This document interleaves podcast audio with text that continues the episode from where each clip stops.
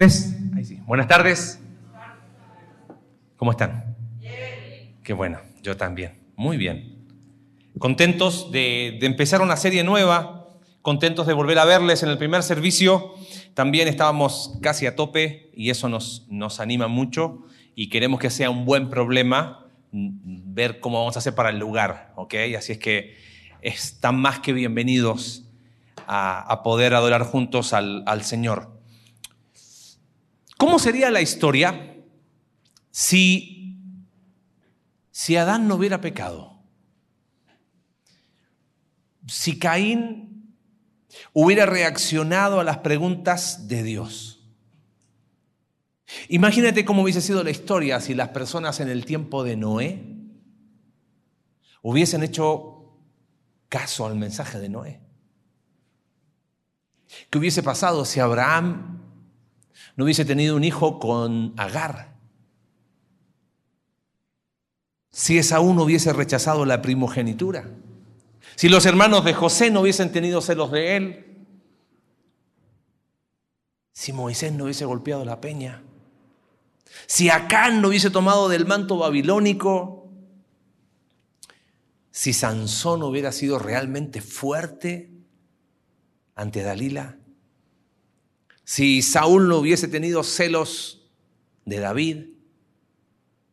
¿Qué hubiese pasado si David no iba a la guerra? O sea, hubiese ido a la guerra cuando, cuando tendría que haber ido en vez de haberse quedado en palacio. ¿Cómo sería la historia si Salomón hubiera usado mejor su sabiduría y un largo, etcétera, etcétera, etcétera? Pero sabemos, el hubiera o el hubiese qué, no existe. El hubiera o el hubiese no existe. ¿Qué existen entonces? Existen decisiones.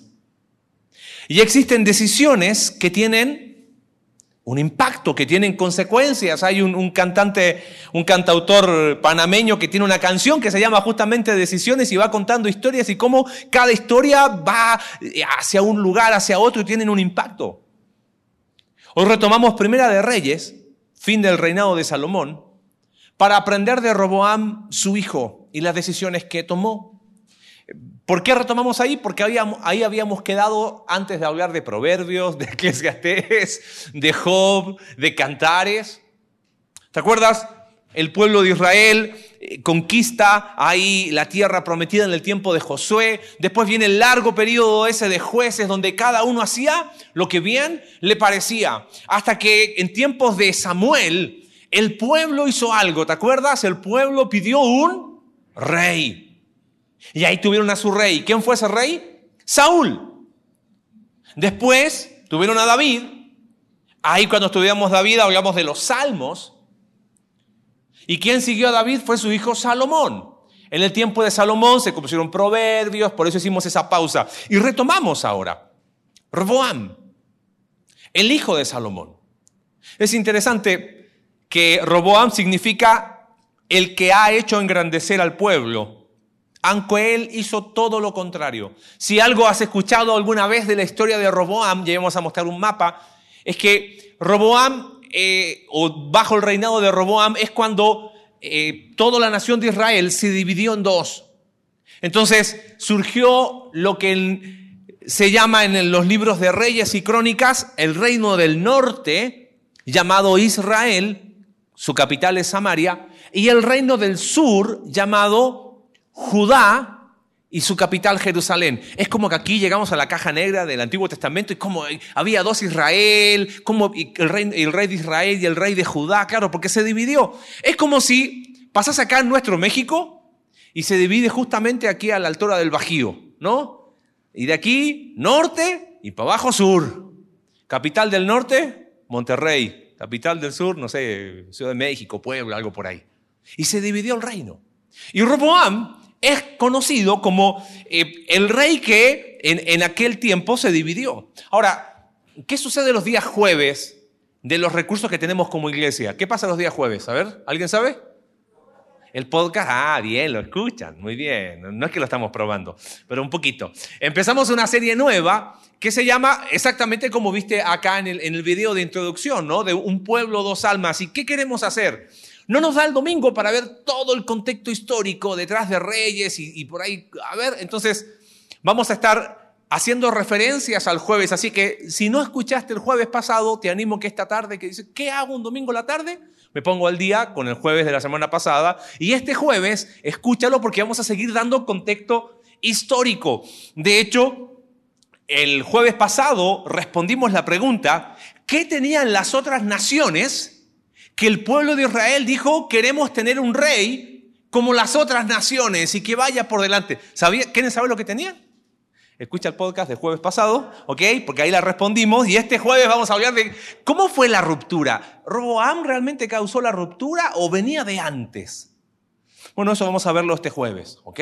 Pero lo que vamos a enfocarnos ahora, si tienes tu Biblia ahí en Primera de Reyes capítulo 12, es que muere Salomón y asume su hijo Roboam. Aparece un personaje llamado Jeroboam, vamos a hablar de él la próxima semana. Pero es interesante que al final del capítulo 11 de Reyes aparece Jehová a Salomón por tercera vez. Tres veces se le apareció Jehová a Salomón. La primera en Primera de Reyes capítulo 3, ¿te acuerdas? Pide qué cosa? Lo que quieras. ¿Qué pidió Salomón? Sabiduría. ¿La usó Salomón? Un poquito, ¿no? Pero después, evidentemente, la fue dejando a un lado. Por eso en el capítulo 9 de Primera de Reyes aparece otra vez Jehová con Salomón y les dice, si tú andas en mis caminos, yo voy a confirmar tu reino. Pero si obstinadamente te apartas, todo lo que tú ves se va a perder. Y por último aparece en el capítulo 11 para decirle a Salomón que su reino se iba a quebrar. Ese es el lado divino de la historia. Pero nos queda ver el lado humano. ¿Qué pasó con Roboam? Deja hacerte un resumen del capítulo 12 porque no me va a dar el tiempo de leerlo completo. Otra opción de domingo la tarde, puedes leer el capítulo 12 de Primera de Reyes. Resulta que Roboam van a Siquem, que voy a explicar un poquito más eso después, van a Siquem, eh, lo hacen rey y le piden a Roboam, oye Roboam, eh, tu padre Salomón tenía una carga de impuestos muy alta. ¿Por qué no haces algo? ¿Por qué no bajan los impuestos? Y Roboam dice, ok, denme tres días para pensarlo. Tres fatales días. Él pide consejo en primer lugar a los ancianos que habían estado con Salomón. Y le dice, ¿ustedes qué piensan que debo hacer? Y ellos le dicen, baja los impuestos. Y después dice que va con los jóvenes que se habían criado con él. Eh, Roboam tenía 41 años cuando empezó a reinar, así que, bueno, eran jóvenes de 41, bastante jóvenes, ¿ok? Eh, no eran chamacos de 20 años, ¿ok? Quiero que, entiendas eso, no es, que eran niños que no sabían qué hacer, eran adultos, responsables. Y le dijeron aquellos, no, si Salomón tuvo mucha carga de impuestos, tú ten el doble. ¿Qué hizo Roboam? siguió el consejo de sus amigos y las diez tribus del norte dijeron no tenemos nada con Roboam y el reino, como vimos recién, se dividió. Roboam tomó una decisión y eso no ocurrió en un vacío, como dice Alex. No fue, ¿y por qué Roboam hizo eso? ¿Y por qué sí? Uh-uh. Quiero que guardes este concepto en esta tarde. Las decisiones siempre responden a un contexto. Las decisiones responden a un contexto, en este caso, en el, en el pasaje que vamos a ver hoy, a un contexto mayor, a un contexto cercano y a un contexto interno. Y quiero que juntos podamos responder qué debemos considerar en cada contexto para tomar buenas decisiones. Roboam evidentemente no tomó una buena decisión y nos va a dejar algunas lecciones. Las decisiones no ocurren porque sí. ¿Cuál era el contexto eh, mayor? ¿Qué debo considerar en un contexto mayor? En primer lugar, evalúa muy bien, ¿sabes qué? Tus circunstancias. Si algo hizo mal Roboam, ¿sabes qué fue? Fue no tomar bien la temperatura del pueblo. ¿Entiendes? ¿Cómo estaba el pueblo? Fíjate, capítulo 12, verso 4, le dicen a Roboam, tu padre agravó nuestro yugo, pero ahora disminuye tú algo de la dura servidumbre de tu padre y del yugo pesado que puso sobre nosotros y te serviremos.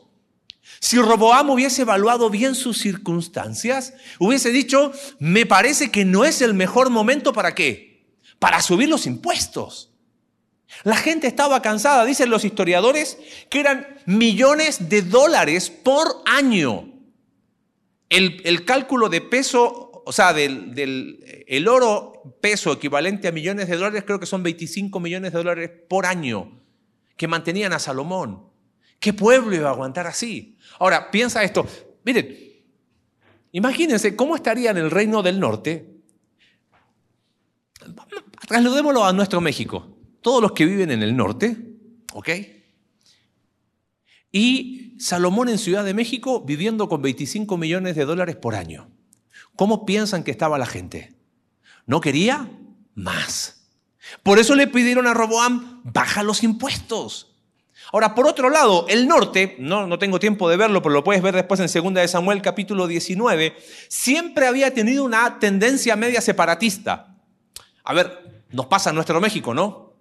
La gente del norte, ¿qué dice? ¿Qué son? ¿Mexicanos? No, dicen, soy del norte, ¿no? Los de Monterrey, Monterrey. Los del sur, de, ¿de dónde son? ¿De la República? Independiente de Yucatán. Ellos son yucatecos. Y cada uno como que jala para su tierra. ¿Por qué? Porque el, veracruzano, ¿qué es? Es veracruzano.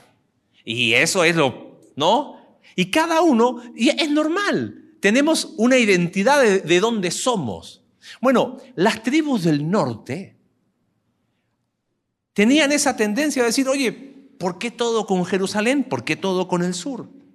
Por eso se reúnen en Siquem Siquem es un lugar muy especial. Ahí Josué dio el discurso al pueblo de eh, cuando él dijo, yo en mi casa serviremos a Jehová. Si Roboam hubiese evaluado bien las circunstancias, es como que para hacer, eh, si, como si fuésemos una monarquía, nos juntamos en Monterrey para ungir a nuestro rey. Era el lugar ideal para Roboam para ganarse a la gente de dónde? del norte. Pero ¿qué hizo mal Roboam? Roboam no fue capaz de evaluar bien las circunstancias. A ver, piensen conmigo. Contexto mayor, evalúa tus circunstancias. Una pregunta que nos viene ahí a la mente es, ¿es el mejor momento para tomar cierta decisión? ¿Te ha pasado de decisiones buenas correctas, pero que no era el mejor momento para hacerlo. ¿Te ha pasado alguna vez y después miras en, retrospectiva y dices, uy, no fue malo lo que hice, pero no era, no era el mejor momento para hacerlo? Desde una decisión eh, económica, desde de lo que sea. No sé, me pongo a dieta y justo empieza noviembre, diciembre, enero, no era el mejor momento, evidentemente, ¿no? Pero, ves, a veces tenemos buenas decisiones, pero no somos capaces de evaluar bien las circunstancias y no entendemos que no es el mejor momento. Entonces viene el joven y dice, es que a mí, a mí me gusta ella. Perfecto, qué bueno que te gusta. Y, me quiero poner de novia ahora, ok, pero, pero tienes 16 años. ¿Tú crees que es el mejor momento para hacerlo? Me quiero casar. ¿Y qué edad tienes? Tengo 18, no he terminado la prepa, pero me quiero casar. Qué bueno que te quieras casar, es una buena decisión. Pero no sé si será el mejor momento. Eso tiene que ver con evaluar nuestras circunstancias. Me gustaría llevar eso a nuestra vida espiritual. Hemos vivido siete meses de locura, ¿correcto? Ha sido raro todo esto. No hay ninguno que haya sobrevivido a la pandemia del siglo pasado, ¿no? Así que para todos esto ha sido totalmente nuevo. O sea, venir a, congregarme y estar con cubrebocas es lo más raro que hay.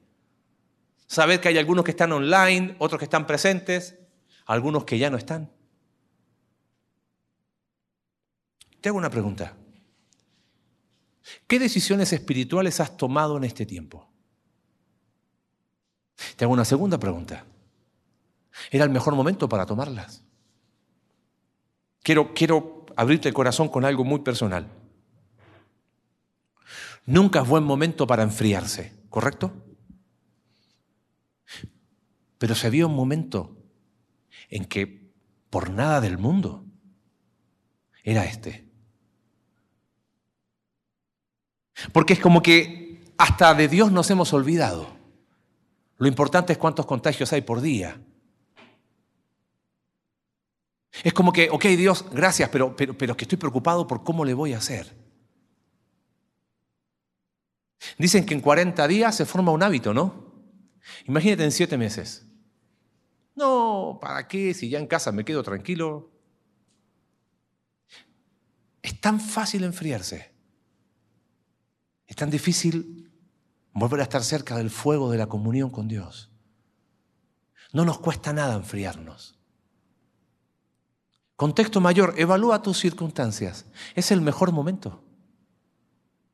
Es el mejor momento para decir, me quiero tomar una pausa espiritual. Si nunca fue un buen momento hacer eso, este menos. Roboam no fue capaz de identificar y evaluar sus circunstancias y su decisión fue trágica. Pero no solamente hablamos de un contexto mayor, evalúa tus circunstancias, sino de un contexto cercano. ¿Qué sucedió? La historia ya la conoces, te la, te la resumí recién. Roboam pidió consejo y fíjate, él dice, tres días y vuelvan. Tres días. Eh, eh, eh, Roboam nos dio la típica respuesta cristianoide, ok, lo voy a orar, dame tres días. ni oramos en tres días. Yo no sé por qué decimos, déjame que lo voy a orar cuando al final ya tenemos la decisión tomada. No, Roboam hizo algo concreto. Fue y pidió consejo. Ojo, no quiero que ahora me malinterpreten. Usted está diciendo que está mal orar. No, no estoy diciendo eso. Estoy diciendo que a veces decimos eso, pero no lo hacemos. ¿Ok? Roboam va y dice que pidió consejo a los ancianos que habían estado delante de Salomón, su padre, cuando vivía. Preste atención. Verso 6. ¿Cómo aconsejáis vosotros que responda a este pueblo? Mira la respuesta sabia que le dieron. Ellos le dijeron, si tú fueres hoy siervo de este pueblo y lo sirvieres y respondiéndoles buenas palabras les hablares, ellos te servirán para siempre. ¿No te llama la atención la respuesta? Dice, si tú les qué, les sirves. ¿Sabes a qué me hizo acordar? A Jesús. ¿Te acuerdas en Mateo capítulo 20 estaban los discípulos discutiendo quién iba a ser el mayor? Y Jesús le dice, muchachos, ustedes no entienden nada. El que quiera ser el mayor, ¿qué tiene que hacer? Tiene que servir. Yo creo que el consejo de ellos va en la misma línea porque ese es un principio de autoridad. ¿Quiere ser grande? Sirve. Claro, piensa esto. Salomón era Salomón. Pero a Roboán, ¿quién lo conocía? Nadie. Era la oportunidad para ganarse el corazón del pueblo.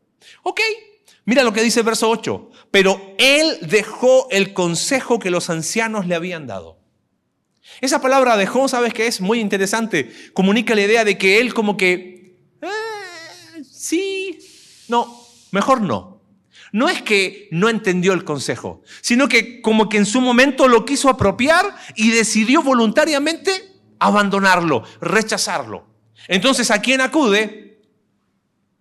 Verso 9 perdón, verso 8, pidió consejo de los jóvenes que se habían criado con él. Ya te dije, 40, 41 años, 41 años tenía Roboam cuando empezó a reinar, así que eran hombres. Y les dijo, ¿cómo aconsejáis vosotros? Mira qué interesante la, cómo plantea Roboam, verso 9, que respondamos a este pueblo. O sea, como que ¿Ustedes qué aconsejan que yo haga? Le preguntó a los ancianos. Pero después cuando le preguntó a sus amigos, yo lo veo casi así como abrazándose. ¡Ey! ¿Qué hacemos ahora? ¿Qué respondemos nosotros? Mira el consejo. Los jóvenes que se habían criado con él le dijeron así. Así vas a hablar a este pueblo. Tu padre agravó nuestro yugo, pero tú disminúyenos algo, así les vas a hablar. El menor dedo de los míos es más grueso que los lomos de mi padre. Ahora pues mi padre os cargó de pesado yugo, pero yo añadiré a vuestro yugo.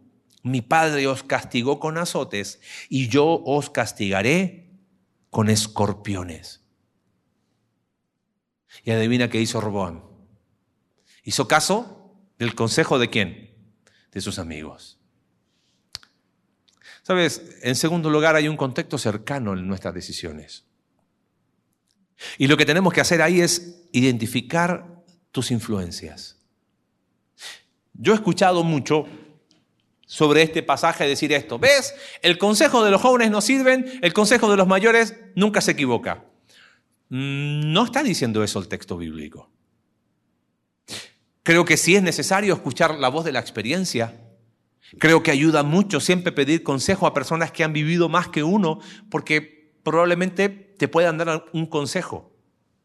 Bueno, pero más años no es igual a sabiduría. Aitofel era consejero de David, era un hombre mayor. Y terminó traicionando a David y aconsejando a Absalón. Así que años de por sí no son exactamente o no equivalen necesariamente a sabiduría. Entonces, ¿cuál es la diferencia? Quiero que observes conmigo algo. Si recién cuando hablábamos de evaluar las circunstancias, la pregunta era, ¿es el mejor momento para tomar decisión X o no? Al pensar en un contexto cercano de identificar tus influencias, la pregunta que quiero que te hagas es, ¿qué hay detrás del consejo recibido? Haz conmigo esta, esta, reflexión. Los ancianos que estuvieron con Salomón, fíjate la, respuesta. Si tú fueres hoy siervo y le sirves, el pueblo que va a hacer te va a servir. ¿En quién se enfocaron los ancianos que estuvieron con Salomón? ¿En el beneficio qué? General del pueblo. Vieron el bien mayor. Dijeron, mira, considerando todo el panorama, lo mejor que tú puedes hacer es servir a quién? A este pueblo. Ahora, piensa, piensa conmigo algo. ¿A qué rey le gustaría que le digan, oh rey, sé un siervo de tu pueblo? ¿A nadie? Pero ellos estaban viendo un bien mayor. Los amigos de Roboam, ¿en quién se enfocaron? En Roboam. Le dijeron, Roboam, si tu papá puso 100 de impuestos, tú pones 200. Si tu papá fue mano dura, tú sé más mano dura. ¿En quién se enfocaron los amigos de Roboam? Se enfocaron en él. ¿Te das cuenta? Detrás del consejo recibido hay un tema de enfoque. Los ancianos consejeros de Salomón buscaron el bien mayor, más allá de Roboam. Probablemente le dijeron a Roboam no lo que él quería escuchar. Los amigos de Roboam que se criaron con él hicieron girar todo alrededor de Roboam. Le dijeron probablemente lo que quería escuchar.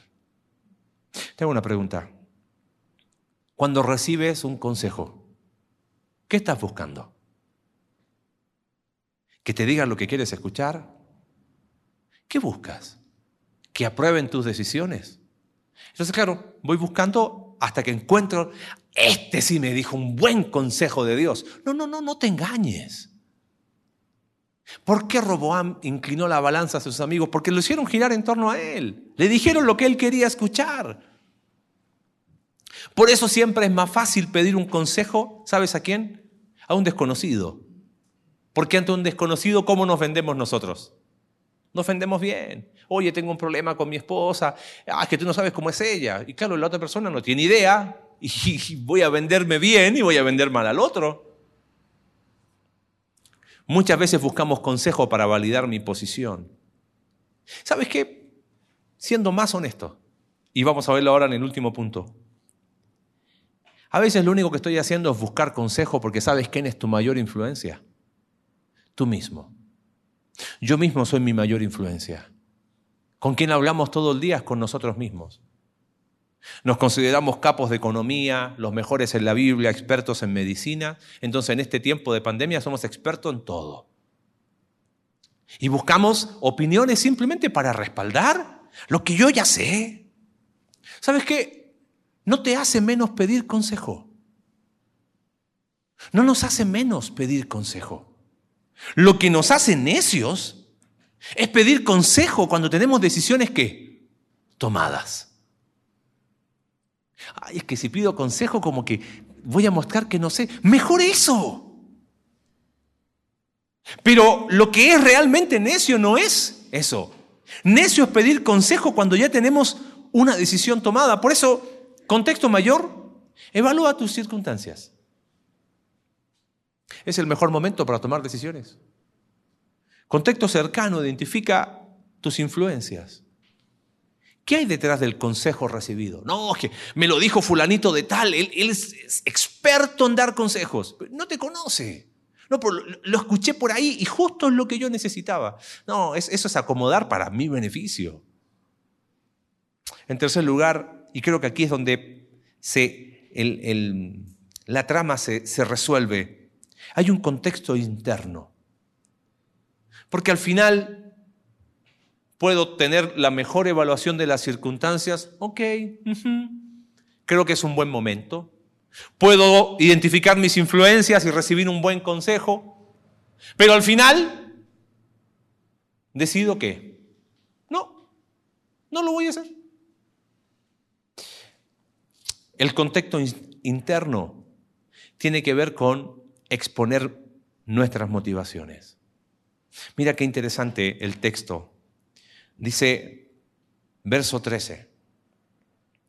Y el rey respondió al pueblo, mira qué palabra usa ahí. ¿Qué parece? Se durmieron, ¿no? ¿No? Ah, están aquí. Ah, buenísimo. Gracias. y el rey respondió al pueblo, ¿cómo? Duramente. ¿Por qué? Esa palabra es áspera cruel. Dice que eh, la idea es que el rey respondió con crueldad. Mi papá agravó vuestro yugo, yo voy a añadir más. ¿Por qué respondió así?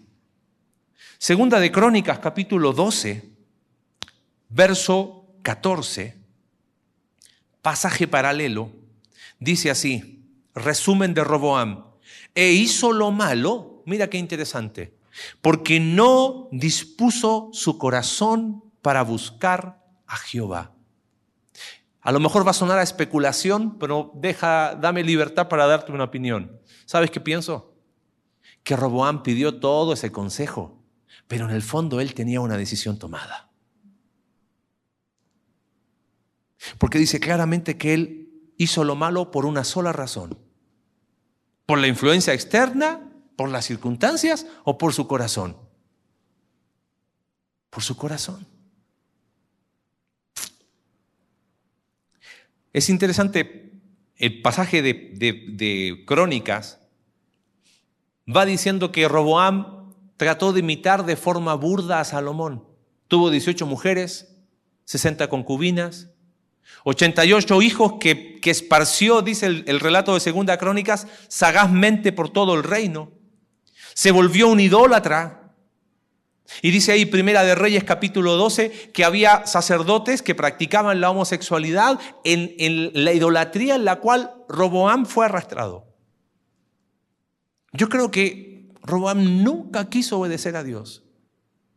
Si te lo puedo resumir en una frase, yo creo que Roboam quería vivir a lo Salomón. Era el típico hombre que no le importaban las cosas espirituales. ¿Qué importa? Y aquí quiero, quiero pensar en, algunas cosas cerrando. Tomamos decisiones todos los días, ¿correcto? Buenas y malas. Todas con consecuencias. No estamos hablando de perfección. No estamos hablando de que, ay, Roboam, eh, ¿cómo fue a tomar una... No, no, no. ¿Quién puede decir que toma siempre las mejores decisiones sin equivocarse? Ninguno. Pero hay algo que llama la atención. No ves en Roboam una búsqueda honesta. No ves en Roboam un arrepentimiento genuino. No ves en Roboam en el capítulo 12 diciendo, y consultó Roboam a Jehová. Por último, llamó a algún levita, así como, oye, léeme algo de la ley, por último. Nada. ¿Sabes por qué? Porque no le importaban las cosas espirituales.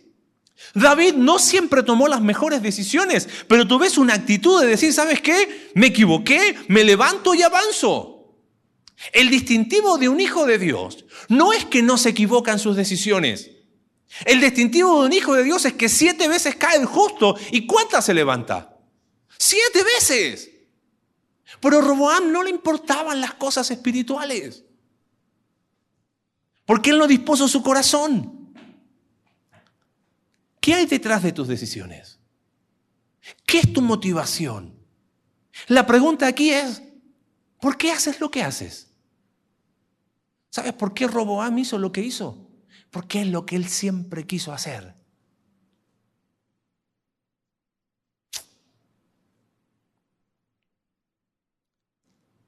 Pienso en mi vida y pienso en la vida de muchos. Y sabes que hay algo que me anima. ¿Sabes qué me anima? Aquellos que, a pesar de haber tomado malas decisiones en sus vidas, ahí están. No bajan los brazos. Me anima a pensar en aquellos que aún tienen que enfrentar las consecuencias de sus malas decisiones. Y dicen, pero Señor, yo de ti no me separo. Y me caigo y me levanto una vez y me vuelvo a tropezar y me vuelvo a levantar. ¿Sabes que anima mi corazón pensar en personas que han estado ahí a punto de tirar la toalla y aún habiéndola tirado? Buscan a Dios y dicen, ¿sabes qué yo quiero? Matrimonios quebrados que han buscado a Dios. Personas quebradas, destrozadas en el suelo que dicen, ¿sabes qué, Señor? ¿Y a quién iremos? Eso me anima. Ver rostros de personas hoy que no han bajado los brazos a pesar de sus problemas y a pesar de sus errores y sus malas decisiones. Dicen, Señor, yo ya he decidido tan mal como para decidir, seguir decidiendo mal. Y eso me anima mucho. Nunca permitas que tus malas decisiones te definan. Nunca permitas que tus malas decisiones hagan tu identidad. Eres un hijo de Dios, eres una hija de Dios. Y en Cristo siempre hay oportunidad. La gracia de Dios se extiende para cada día tomar buenas decisiones. Eso anima mi corazón. Y trato de pensar en mi vida, digo, Señor, dame de tu gracia para, en medio de mis malas decisiones, no bajar los brazos. Pero ¿sabes qué me preocupa? Me preocupa aquellos que teniendo todo para crecer espiritualmente, deciden no hacerlo. Me preocupa aquellos que miran sus circunstancias. Y te dije, si si nunca es un buen momento para estar frío espiritualmente? Este es el peor. No, hoy día me quedo en casa. Hoy me quedo en casa, hoy me quedo en casa. Hoy me quedo en casa. Hoy me quedo en casa.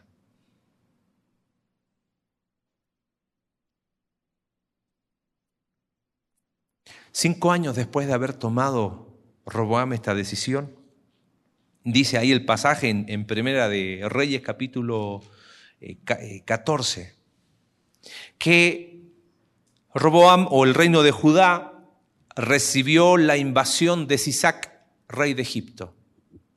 Y adivina qué pasó. Saquearon todo. Se llevaron el oro del palacio, el oro del templo y los escudos de oro que había hecho Salomón desaparecieron. Cinco años después de que Roboam tomara esta decisión. Es como que todo lo que había hecho Salomón, así, desapareció. Lo interesante es que dice el texto bíblico que Roboam reemplazó los eh, escudos de oro con escudos de bronce. Yo sé, ¿qué tiene que ver eso? Bueno, ahí donde te animo a que escuches el podcast de la semana pasada y el de la semana antepasada.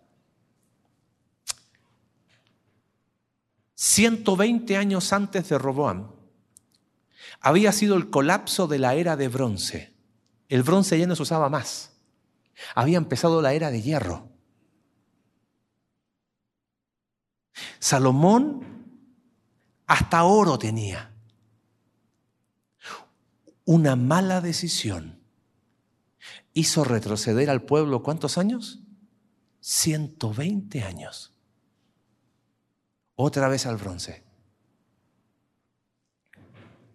Nuestras decisiones nos harán avanzar o retroceder, pero jamás nos van a dejar en el mismo lugar. Nunca. Qué inicio de este reino dividido. Roboam, en el fondo del corazón, no le importaba. Tan cerca de Dios, tan lejos al mismo tiempo. Podríamos pensar en cómo empezamos. ¿Y qué hubiera pasado si Roboam hubiese seguido el consejo? El hubiera no existe. Ni para Roboam, ni para ti, ni para mí. Pero sí existe el hoy. Y el hoy marca una oportunidad para tomar las mejores decisiones. Vamos a profundizar de eso en, los grupos conexión. Ahí tienes otra buena decisión. Es momento para no estar, piénsalo. Empieza a ver tu contexto mayor, evalúa tus circunstancias.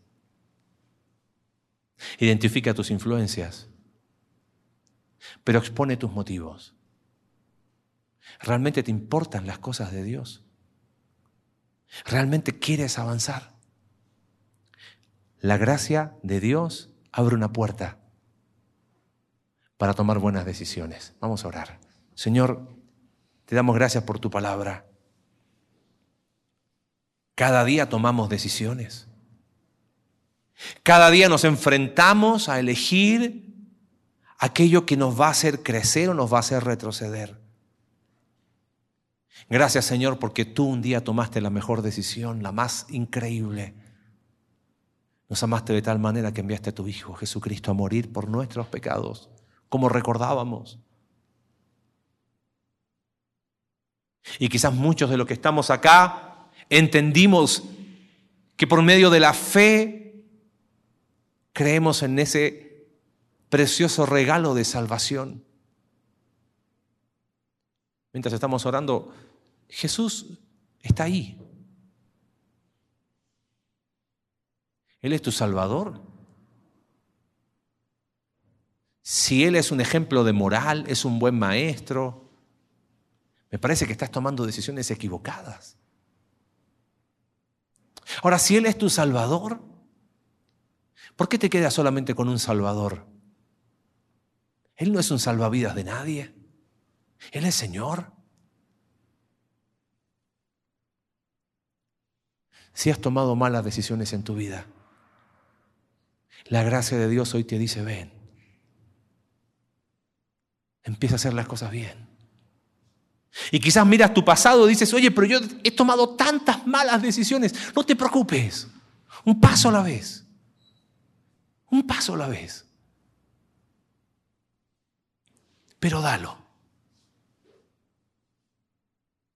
Gracias, Padre, por tu gracia que se extiende a nuestras vidas. Ayúdanos a aprender del ejemplo de Roboam.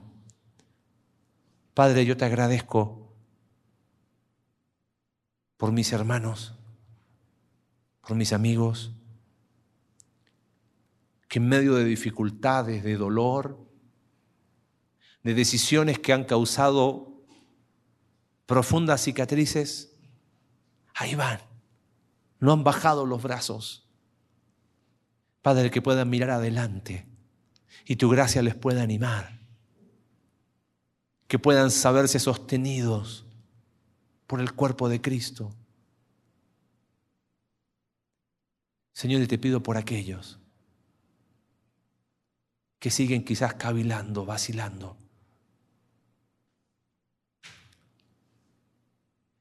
Que a través del ejemplo de Roboam puedan entender que siempre nuestras decisiones, siempre, siempre tienen consecuencias.